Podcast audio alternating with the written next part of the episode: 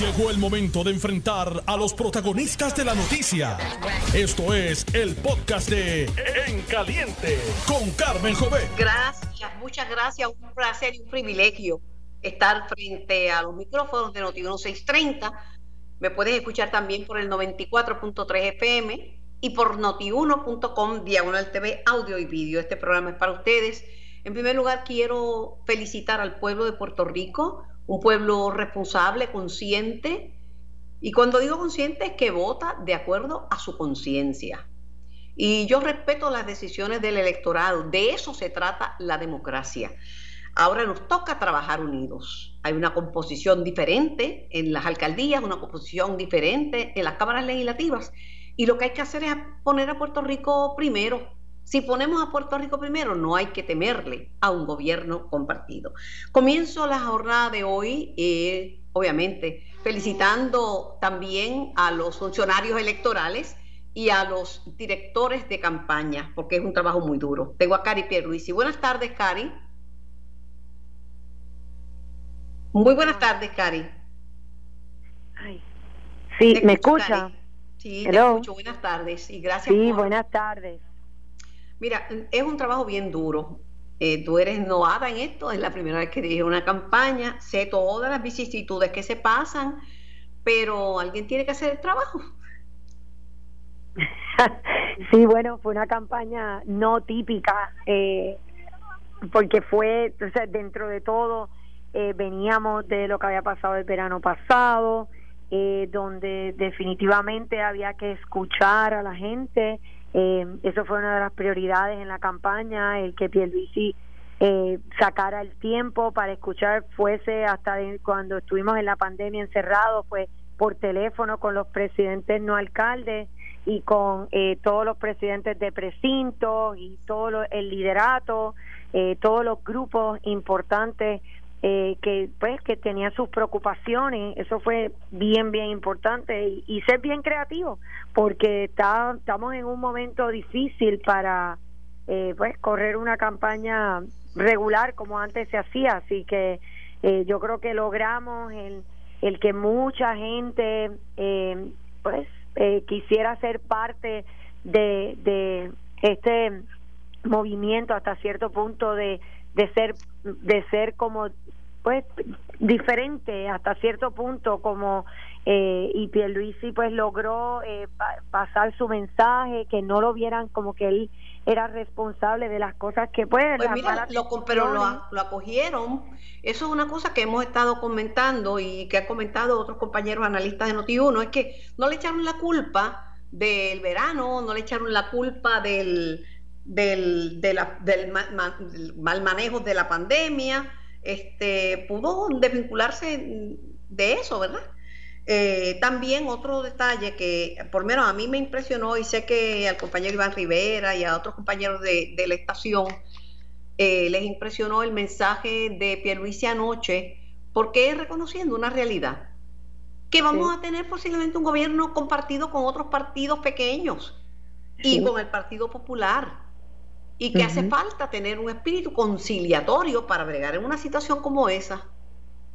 Exactamente, sí. Y quién mejor que, que Pierluisi, que siempre su, él se ha distinguido en eso, en ser una persona que escucha, una persona que razona, que eh, puede ser eh, ese catarítico para que las cosas eh, pueden llegar a un punto medio y verdad y que todo el mundo esté de acuerdo. Así que yo creo que es bien importante en este momento tener una persona así que, que sea centrado que no no se apasiona al punto de que no escuche entiendes que, que pueda es, es tan importante. Yo estoy segura que el pueblo de Puerto Rico eso fue lo que vio eso fue y eso es lo que están apostando en él que él pueda seguir. Y lo vimos lo vimos anoche ya en la primera conferencia de prensa es ese está ese temple que él tiene que hace que verdad que pueda expresarse y que la gente por lo menos respire y diga Dios mío hay alguien que se va a hacer cargo hay alguien que va a hacer que las cosas pasen así que sí estamos pues bien. Definitivamente no no va a ser fácil. No va a ser fácil además que hay un años claro. el, bien el mandato es siéntense a hablar con los populares Siéntense a hablar con Proyecto Dignidad. Pónganse a conversar con el Partido Independentista puertorriqueño, así como con, con Victoria Ciudadana, porque esa gente también eh, obtuvieron sus, sus victorias. Claro, sí.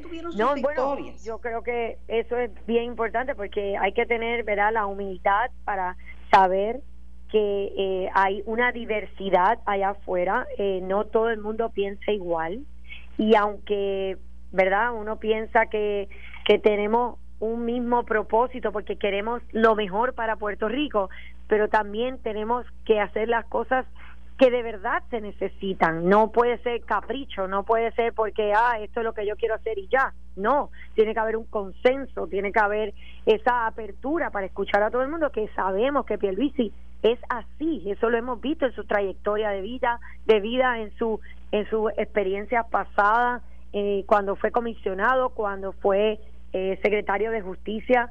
Él ha trabajado con todo tipo de personas, con ideologías diferentes y nunca ha tenido un problema, o sea, de, de, que no escuche. Así que yo creo que eso es bien importante en este momento y yo estoy seguro que, aunque pues todavía pues pensamos que vamos a tener más participación del partido en, en ambos cuerpos, pues, pero si no es así, eso no va a ser un obstáculo para que él haga lo que tiene que hacer en para sacar a Puerto Rico hacia adelante. Mientras hablo contigo, estoy comunicándome con la Comisión Estatal de Elecciones para informarle al público si cambian los números, pero a la una fue que empezaron a contar y hay mucha gente cansada, gente que trabajó hasta las 3 de y pico de la mañana de, todos los partidos y está tratando de constituirse ahora.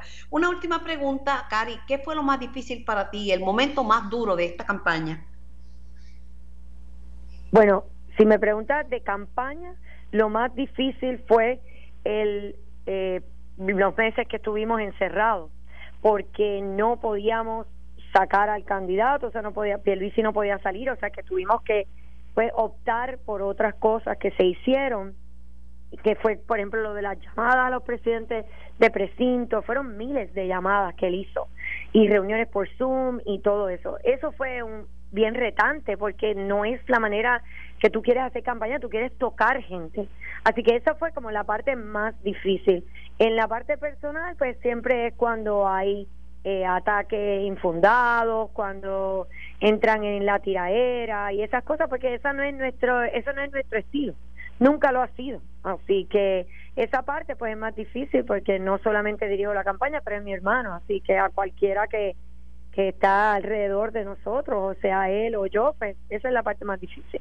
Pero nada, gracias, gracias Cari, muchísimas gracias por siempre estar disponible para conversar con Noti1 630. Que tengas descanso, descanso y un lindo día.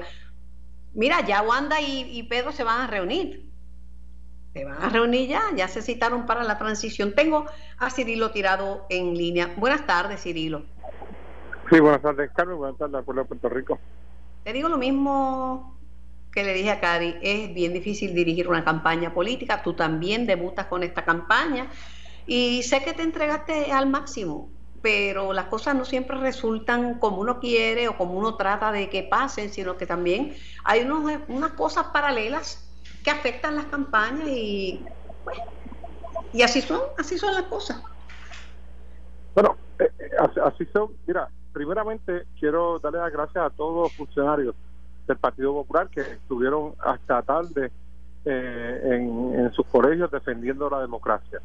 Eso es lo primero. Y gracias a esos que están allí en el Coliseo Roberto Clemente en estos momentos defendiendo también y asegurándose que los votos del Partido Popular se cuenten. Eh, dicho esto, quiero indicar que hay todavía suficientes votos en las urnas, sobre 100.000 votos que no se han contabilizado de distintas partes, de distintas eh, unidades de Puerto Rico, de, distintas eh, eh, actividades como voto ausente, voto correo, voto adelantado, que están allí esperando a ser contados. Y eso se va a contabilizar en el día de hoy. ¿Tú confías en que cambie el resultado de la elección general? ¿O ya la, tendencia, todo el tiempo era de tener a Pedro adelante? Tú recordarás, como todo el mundo recordará, que cerca de las eh, 6 de la tarde, el PNP cantó victoria, alegando que tenían 11% de ventaja y que esa era la tendencia que iba a ocurrir durante toda la noche. Yo le planteé al país, antes de que ellos lo plantearan, que eso ese 11% que eh, se iba, que habían presentado, se iba a reducir eh, con una vez siguieran llegando los resultados de la isla, y así fue. Y cuando iban llegando los votos vivos, los votos que se contaban en los colegios de votación, esa cantidad se reducía hasta que hasta ahora que está en el 1%. Así que me parece que esto va a seguir cerrándose.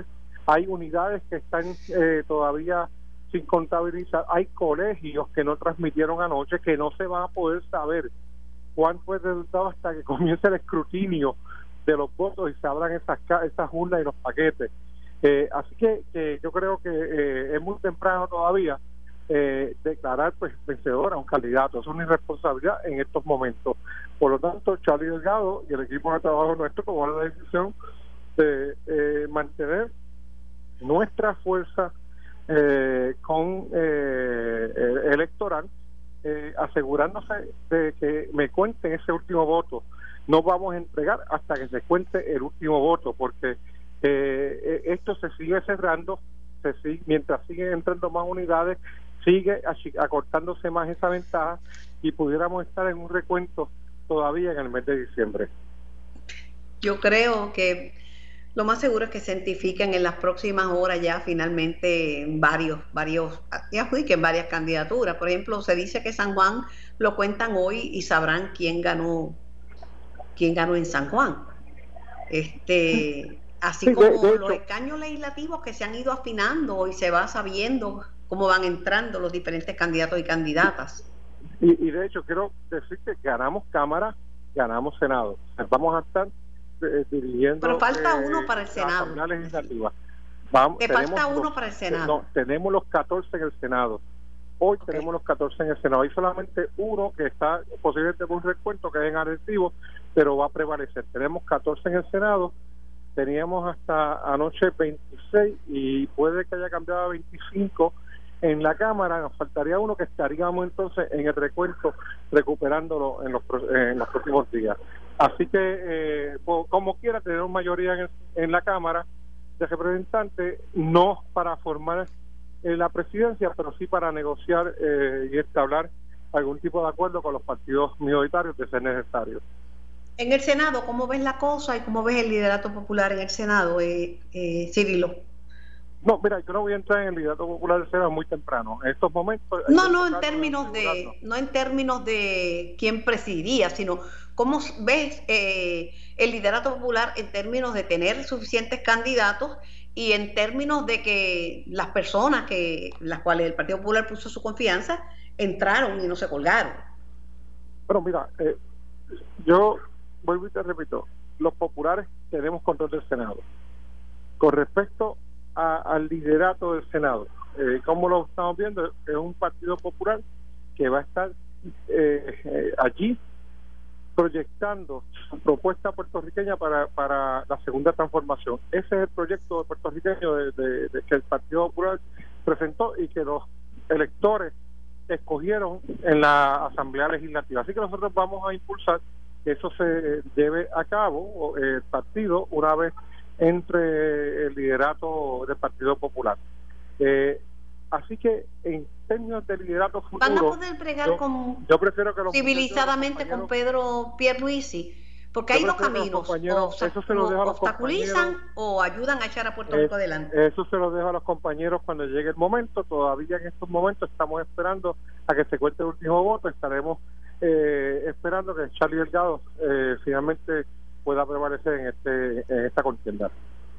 ¿Qué te pareció la situación en San Juan que prácticamente eh, le pasa por encima eh, Manuel Natal y en estos momentos más falta por contar unidades, pero pero está el quien está frente a frente a Romero no es no es la candidata del Partido Popular, que es un partido este histórico y mayoritario, es Mira, pues, San, Juan habló, San Juan habló, eh, como yo había señalado anteriormente en otros programas, Movimiento Victoria Ciudadana es un partido metropolitano que eh, se, se, sembró o sembró raíces en esas áreas metropolitanas y está ahí en estos momentos pues fortaleciéndose. Así que eh, es un partido vivo que está ahí duro, fuerte en San Juan con la figura de Manuel Natal. Vamos a esperar si ese recuento prevalece.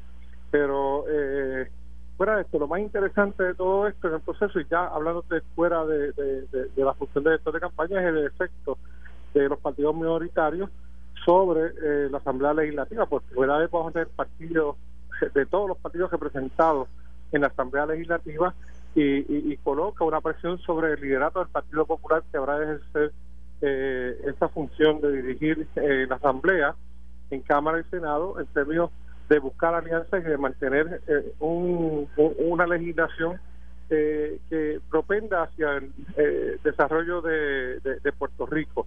Y en ese sentido hay muchos retos por delante en términos del trabajo en la Asamblea Legislativa. Con respecto a la gobernación, yo todavía tengo esperanza de que finalmente una vez se cuenten los votos podamos nosotros prevalecer.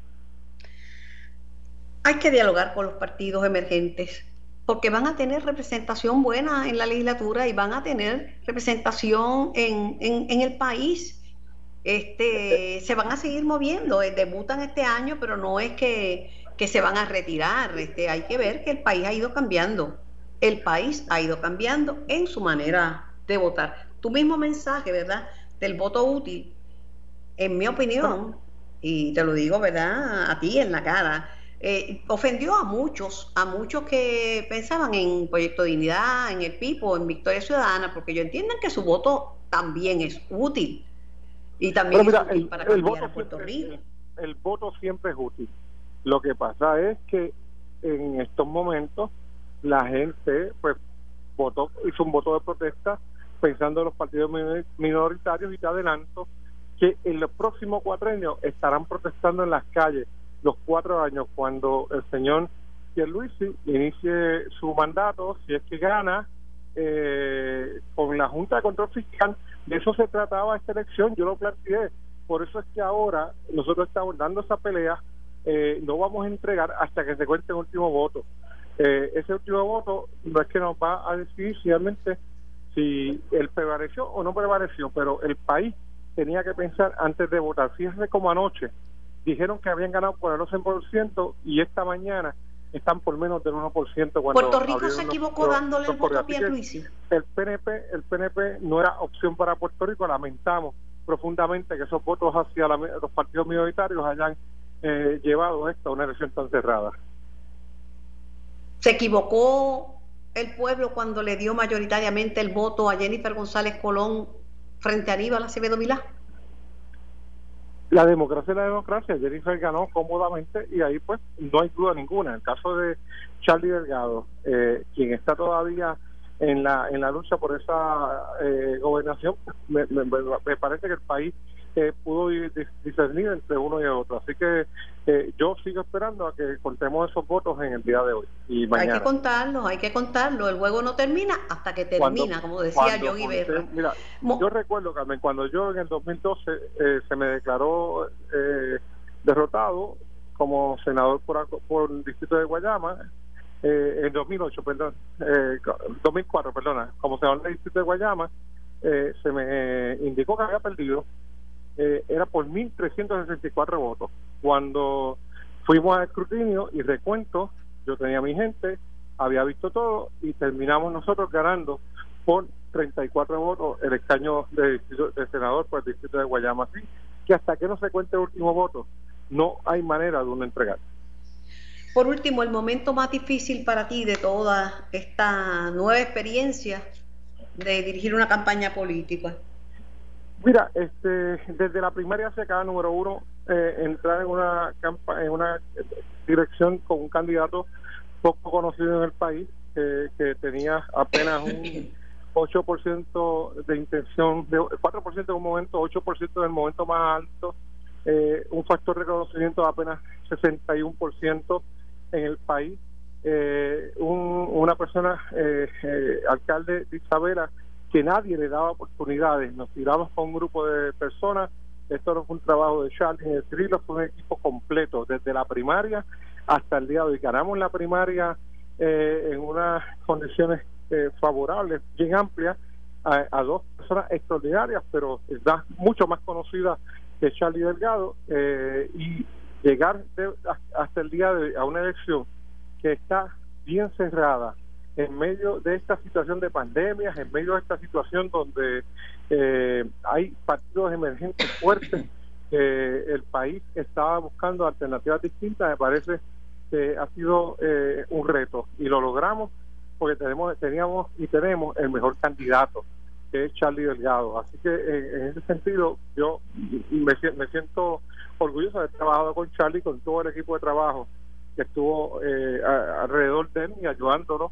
Siempre hay situaciones, hay personas que eh, desde el análisis eh, crítico allá en, detrás de un micrófono dicen barbaridades y cosas, pero yo los ignoro. Aquí se hizo el trabajo, se hizo todo lo que teníamos que hacer para ganar. Demostramos que podíamos ganar. Charlie Delgado está a punto de convertirse en el próximo gobernador una vez se cuente el último voto. De no ser así, nosotros haremos lo que tengamos que hacer para proteger la democracia puertorriqueña.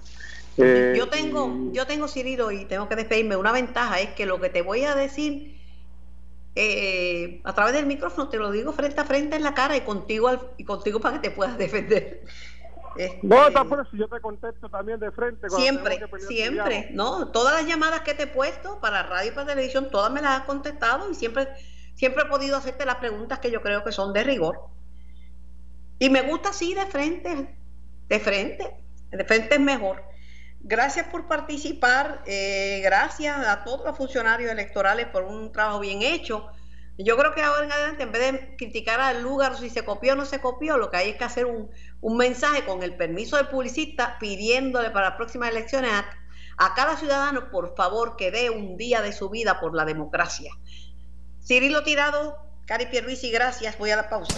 Estás escuchando el podcast de En Caliente con Carmen Jovet de Noti1630.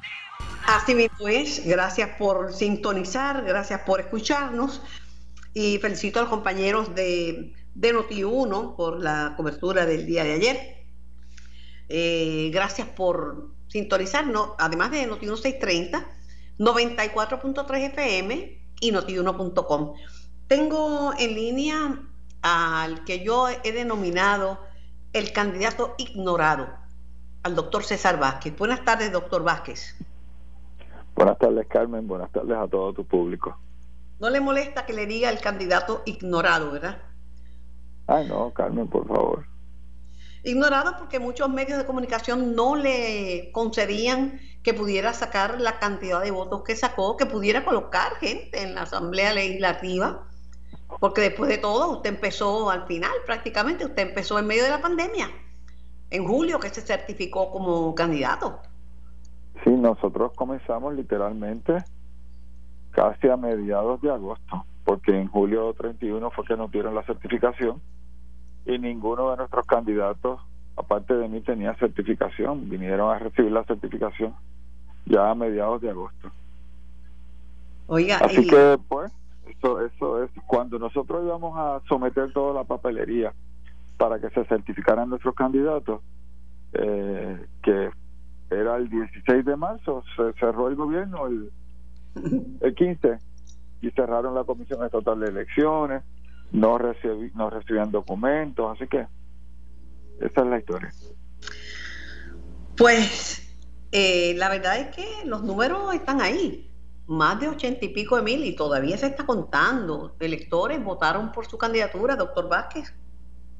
Y interesantemente, yo sé que hasta ahora siete puntos algo, pero la candidata a la comisaría residente sacó mejores, números que yo, 8.1, 8.2.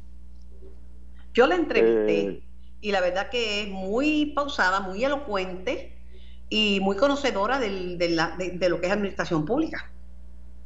Sí, no, Ada, es excelente. O sea, Ada entró a la universidad cuando tenía 15 años.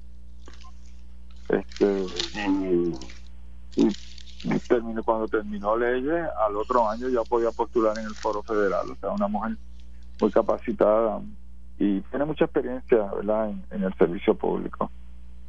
Pero pues, este, pensaban que, que nos íbamos a quedar en el camino y no no solamente revalidamos en el sentido de que logramos la inscripción, sino que llevamos dos candidatos a la legislatura. Somos parte del gobierno. ¿Le sorprende todo esto empezar tarde y sin chavo, sin campaña prácticamente, porque yo, yo no sé si llegó a hacer anuncios de televisión o a gastar algo en nada.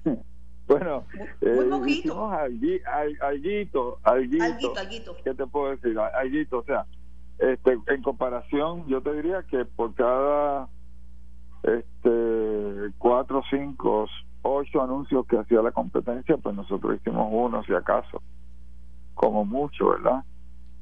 ¿Qué, qué, eh, le dio este, este, este, este, triunfo? Porque es un triunfo, ¿verdad? No, no únicamente ganar la gobernación es un triunfo, o ganar la comisaría residente, o, o tener mayoría en un cuerpo, es un triunfo para un partido que acaba de empezar que se inscribe y empieza tarde, que no tiene el dinero, que son personas que no son conocidas en sus ámbitos profesionales, pero no son eh, figuras públicas, alcanzar estas estas estas metas, estas conquistas.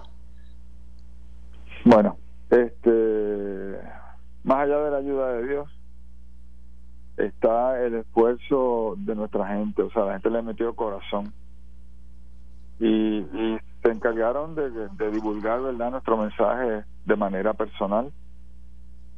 Eh, oye, hay, hay veces que uno hace tantas cosas que tú realmente no, no sabes exactamente qué fue lo que hizo la diferencia.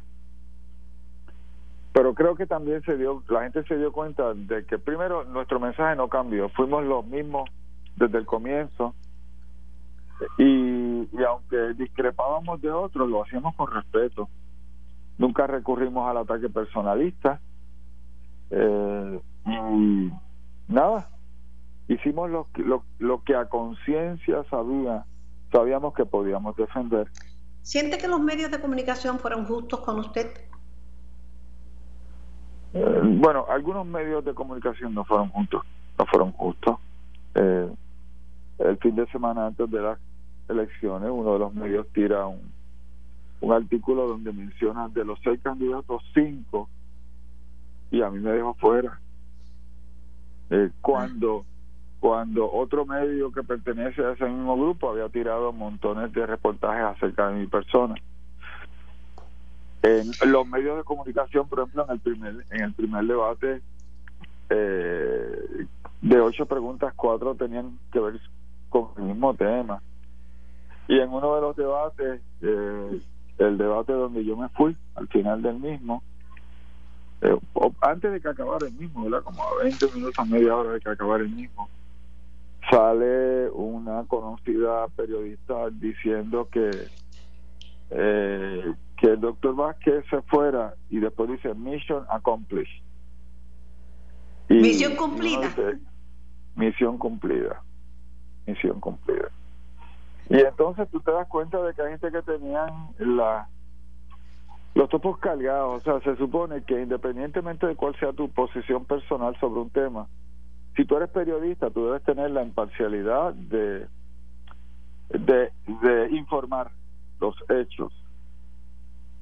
Porque cuando tú realmente este, te haces parte de la noticia, ya no es una noticia, es un editorial bueno, yo hago editoriales, pero separo, separo, doctor, lo que es una entrevista de cuando estoy haciendo un editorial y lo anuncio a continuación, mi editorial. Pero la pregunta de la entrevista es la entrevista. Por eso. Pero pues yo creo que mucha gente le dio la costura y, y a veces lo que algunos pretendían con invisibilizarme, lo que hacía era que otros le llamaba la atención y entonces este, se afirmaron en más en, su anhelo de apoyarnos. Así son las cosas. Es difícil uno decir cómo le va a caer la gente tal o cual cosa que se haga, que haga un competidor o que haga un, un, un periodista. Pero definitivamente yo no le tengo miedo a los gobiernos compartidos. Yo creo que estos son enseñanzas y tienen que, si no quieres compartir, pues obviamente va a ser un fracaso. Pero si Proyecto Dignidad, Victoria Ciudadana, el PIB, el candidato independiente, Vargas Vidor, por mencionar a alguien, eh, el, el PNP, el Partido Popular, ponen a Puerto Rico primero y empiezan a elaborar de, de manera consensuada, yo creo que podemos sacar a Puerto Rico adelante. Ah, eso es así, eso es así. Y entonces, cuando tú legislas, ya no es, eh, es la fuerza del argumento, la verdad que tú propones, la que se impone. Cuando tú tienes mayoría, tú tienes el argumento de la fuerza. Como yo tengo mayoría, esto se impone porque yo digo que sí. Y probablemente el ejemplo más, más claro de eso fue la imposición del nuevo código electoral a cuatro o cinco meses de de, eh, ¿De, las elecciones a un mes y pico de las primarias este, para que tú tengas una idea, una de las cosas que hace esa ley es que cambia la manera en que los partidos quedan inscritos y establece una serie de requisitos y ya se habían cerrado las oportunidades para tú radicar candidaturas y cambiar tu, tu plantilla hacia el pueblo de Puerto Rico. Y tú dices, wow, pero ¿y esto? Doctor, una última pregunta. Porque todo el mundo está haciendo los análisis, ¿verdad? Y dicen que eh, Proyecto Dignidad a quien le quita votos es al Partido Nuevo Progresista. Pues mira, nosotros, yo creo que nosotros le quitamos votos a mucha gente conservadora que se sintió que ya no estaban representados por los por el partido al que al que pertenecían. En Proyecto Dignidad tenemos gente que era del PNP, tenemos gente que era del PIB, tenemos gente que era del PPD y tenemos gente que dejaron de ser de un partido hace tres o cuatro cuatrenios, dos cuatrenios, porque ya no se sentían representados. Inclusive tuvimos gente así, eh, eh, Carmen, que habían sido funcionarios de colegio de todos esos partidos. Para que usted vea. Doctor, gracias. Sabe que tiene conmigo las puertas abiertas, los micrófonos abiertos. Eh, no soy perfecta, pero soy respetuosa. eh, Carmen, hay proyecto de unidad para largo. Este, nada, eh, seguiremos trabajando. Gracias, Un abrazo, siempre las gracias. Tengo a mi amigo y colaborador, licenciado Domingo Emanueli. Domingo, el pueblo habló y bien claro. Sí, muy bien. Carmen, ¿cómo te, Buenas tardes, Carmen, para ti, para los amigos y amigas de Noti1. Saludos. Sí, habló bien claro, Carmen, y yo creo que el mensaje del pueblo fue que estaba harto este de con del J, pillaje con J. y sí sí con J harto este, del pillaje y de los abusos este y de, la, y, y, de, y, de, los excesos de los partidos políticos, de todos los partidos políticos, mayormente de del Partido Popular y el Partido Nuevo Progresista, de ambos, y estaban y de su, y los políticos, o sea, eso fue un mensaje contundente, entonces eh, se abrió, o sea, y fíjate, fue bien interesante, Carmen, porque por un lado tú veías, viste un partido que que llegó recientemente con el partido del doctor César Vázquez y logró colocar en la legislatura, logró colocar dos personas, o sea, una, la, abogada Joan Rodríguez Bebe y eh, otra otra distinguida puertorriqueña para la Cámara de Representantes, una en el Senado y una en la Cámara de Representantes. Por otro lado, viste eh, Victoria Ciudadana con una propuesta distinta o bien bien opuesta a la de a la de proyecto, eh, proyecto ¿cómo es proyecto este Ay, el, el, partido del doctor César Vázquez, el proyecto de dignidad, perdón. Y entonces, con todo eso, eh, lograron también colocar dos personas, Ana Rivera Lacén, al profesor Bernabe, más lograron colocar también en la Cámara a, a, la, a la que a la que corrió para a la licenciada Nogales. O sea, estamos hablando que hay en el PIB también María Lourdes Santiago, por, por otro lado el representante también este lo colocaron en la eh, el que está ahora lo colocaron también en la Cámara de Representantes, o sea, eso fue una lección de pueblo, o sea, una lección de pueblo y yo creo, Carmen, que no ganó ningún partido, ganó un candidato que el pueblo decidió que de los dos que tenían probabilidades de ganar era el mejor porque ambos eran decentes, pero el mejor, el más preparado para gobernar el país, era el mejor. Por eso mi consejo al licenciado Pedro Pierluisi, el gobernador de Puerto Rico, es que gobierne para todo Puerto Rico. Ese es mi consejo de amigo y, de puertorriqueño. Ese mensaje lo dio anoche, era bien tarde, ¿verdad? Yo estaba cabeceando, pero ese fue el mensaje que él entendía el mandato del pueblo, que entendía lo que había pasado y que entendía la importancia de, de, la, eh, de la expresión del pueblo en la ciudad. Mira, Carmen, eh, eh, el licenciado Pierluisi, Pedro Pierluisi es una persona sumamente, o sea, con los pies en la tierra, una persona sumamente inteligente y una y una persona con sentimiento. Él, él, él pudo, él, se veía cuando estaba hablando eh, en su discurso de aceptación, él, él él supo expresar en sus palabras lo que estaba lo que estaba sintiendo, lo que él reconocía lo que está por lo que estaba dando el pueblo puertorriqueño y lo entendió el mensaje claro. Ahora, ahora lo que hace falta es que su partido entienda que su obligación, la obligación del gobernador Pierluisi es hacia el pueblo puertorriqueño, no solamente hacia el Partido Nuevo Progresista. Bueno, ¿y cómo tú explicas que con el verano caliente de la crisis, que con la primaria, que fue una batalla campal, que con toda la quiebra y las tragedias económicas de huracanes, temblores y al final con la pandemia, Pedro Pierluisi haya podido prevalecer?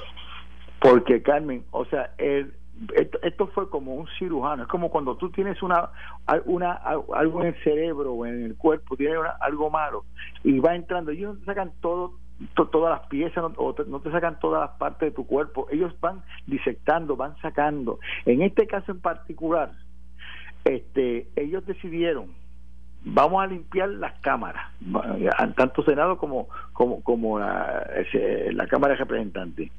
Se coló uno que otro o una que otra, pero hicieron una limpieza completa.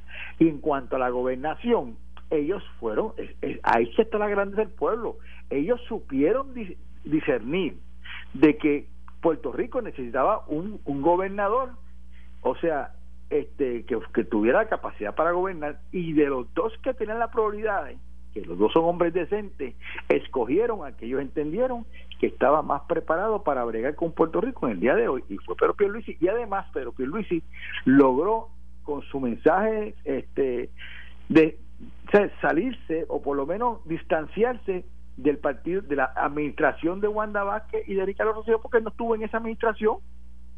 ¿Tú sabes? Y, por más que le y aunque le, aunque le salpicaba, Carmen, aunque le salpicaba, en algún momento, como todo el mundo conoce la trayectoria de él, él tuvo esa carta. O sea, cuando tú tienes, lleva años actuando decentemente, pues tú puedes girar contra esa decencia que tienes acumulada. Y eso le pasó a Pedro Pierluisi. Pero por otro lado, las diferencias son abismales. Por eso la mayoría de los que están en Cámara y Senado ahora creen que pueden tumbar la Junta y que no se debe dialogar con la Junta.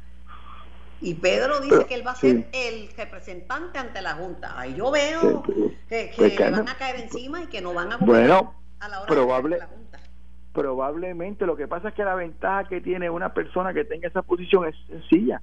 Número uno, bajo la cláusula territorial y bajo la ley de promesa, la Junta puede hacer prácticamente lo, que le dé la gana. Lo que tiene que hacer este pueblo es unirse, porque no solamente, a explicarte, el, el tú trabajar para llegar a, unas alianzas y a unos entendidos, no solamente del gobernador, es también de los legisladores, porque está, está, está el pueblo puertorriqueño va a estar verando. Entonces, ¿qué pasa? Si tú sabes que la Junta tienes que trabajar con ella y que la mejor persona que puede para trabajar la Junta es Pedro Pierluisi, pues tiene que darle espacio de la misma forma que él en un momento dado tendrá que darle espacio a ideas o proyectos eh, de la, de del Partido Popular o del Partido Independentista o del partido este, de, los otros dos partidos. O sea, simple y sencillamente tiene que haber un entendido. Mira, yo, el mejor ejemplo, Carmen, el mejor ejemplo de cómo tiene que comportarse eh, los, los, políticos, incluyendo el gobernador y, y, los miembros de la Jama Legislativa, es que vean el primer día, el, el, los cinco, los cinco este comisionados de, electorales, como se comportaron el primer cuando llegaron allí por la mañana con esa con esa con, con, esas relaciones tan buenas con esa comunicación con esa comunicación que trabajan los comisionados de, de, electorales así tienen que trabajar la, los legisladores mayoría de minoría y, y el gobernador ese, ese, tipo de relación. Eso es lo que el pueblo está esperando. No siempre es un sí, puede haber no, pero que hay un respeto, que cuando tú digas que no, la gente sepa que ese no tiene su fundamento. Y me parece a mí que al Pedro dice que yo conozco, mira, e, eso, e, e, eso, él es así. Al mismo Dalmao, el senador Dalmao que yo conozco, es un individuo de, ese calibre. Eh, la Cámara, si, si, si este, depende de quién sea, todo, hay muchos de ellos que tienen esa capacidad. vamos a ver qué pasa. no me dijiste Estados Unidos, en Estados Unidos este Trump en, Estados Unidos, en, Estados Unidos no, no está tan fácil. Esto, eh, eh, que se crea que se crea que Trump, o sea, yo creo que Trump tiene probabilidad de ganar todavía. Ay, Dios mío. Sí, sí, sí, sí, no. Eh, pero él estaba hablando de que si le van a hacer un fraude masivo en Pensilvania, que Pensilvania es el lugar de los traqueteos, que él va a ir para el Tribunal Supremo. Él ha hablado hasta por los codos. Bueno, eh, puede ir donde quiera, pero yo creo que el Tribunal Supremo, no digo, como está en estos momentos este, la nación norteamericana, el Tribunal Supremo de Estados Unidos va a ser muy, muy, muy prudente con ese tipo de, de actividad, este pero la, pero la verdad, Carmen, es que está más cejada la cuenta. Y yo pensaba, Carmen, que había un movimiento para votarle en contra completamente a Trump. Y la verdad es que él parece que se afincó con su 35%, 40% y, y, y logró y logró dominar en esos, en esos estados. De una forma que... Bueno, hizo... hizo cinco días, cinco estados en un día presencial y al otro día hizo siete. Sí, sí, sí, sí, él quiere, él quiere ganar también. Entonces, tú sabes, pues va el otro, Biden, pues no, tú sabes, no es el mejor candidato, eh, no es que sea mala persona, ni no va el candidato, pero tampoco es el mejor candidato, ni tiene esta ánima para, para enfrentarse a una persona tan fuerte como Trump, tú sabes. No, no, no, eso no es fácil, de verdad. No es fácil, este, muchachos, no es fácil. El plebiscito está de así o no, esos números, y no, oye, que no votó tanta gente, no, no, no, pero... es por el COVID, es por la falta de, son menos colegios y están más atestados porque ya no hay tantas escuelas disponibles y además que la Comisión Estatal de Acción está pelada. La Junta le recortó un 65% de la comisión y esos locales son alquilados y cobran una purga. Pues mira, no votó tanta gente, votó menos gente que en las pasadas elecciones. Bueno, pero déjame explicarte, eso es una venta, eso es una victoria, pero esa victoria sí que es de, de, la estadidad, porque no solamente votaron el 33% que fue a votar por estadidad o el 32% que fue a votar por, el, por, por Pedro Pierluisi, votaron sobre 20% más que fue a votar o sea, por otros partidos, incluyendo Victoria Ciudadana, incluyendo este proyecto de dignidad, incluyendo Partido Popular Democrático, incluyendo el Partido Independentista. O sea, que aquí en Puerto Rico hay estadistas fuera de la cerca del PNP, y eso es una de las cosas que tiene que ir trabajando el Partido Nuevo Progresista cuando eh, con cara a las próximas elecciones. Aquí hay muchos muchos PNP sueltos. ¿Con, ¿Con qué números tú crees que terminará el plebiscito de estadidad? ¿Sí o no? Estaba con un 53%, claro, no están todos los colegios contados, ahora mismo están contando. Yo, te preguntaría a ti, porque, tú, mira, yo te preguntaría a ti porque tú la pegaste al chavo.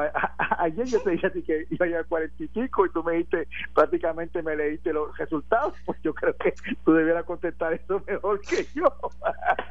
Yo creo que puede llegar a un 55% sí, pues, que no es el 60 de la otra vez y que no es una mayoría absoluta pero aquí no hay mayorías absolutas para nada. Este. No, o sea, ayer, tú, ayer tú, le decías que, que, que, ganara no iba a llegar a 40 y cuidado que sea a 35. Y yo me caí diciendo que no, que llegaba. Mira, sí, te, esa, te, esa, te, la gané. Yo te dije, ah, esto va a ser bien, ese, mira, bien bajito para los candidatos.